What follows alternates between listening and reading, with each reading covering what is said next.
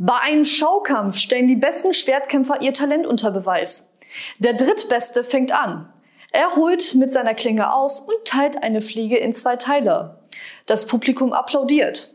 Der Zweitbeste betritt die Bühne. Er holt aus und teilt eine Fliege in vier Teile. Das Publikum ist völlig begeistert und jubelt. Dann betritt der Beste die Bühne. Er holt aus, doch die Fliege fliegt weiter. Sagt ein Mann aus dem Publikum völlig enttäuscht, Mensch, Sie haben die Fliege ja verfehlt.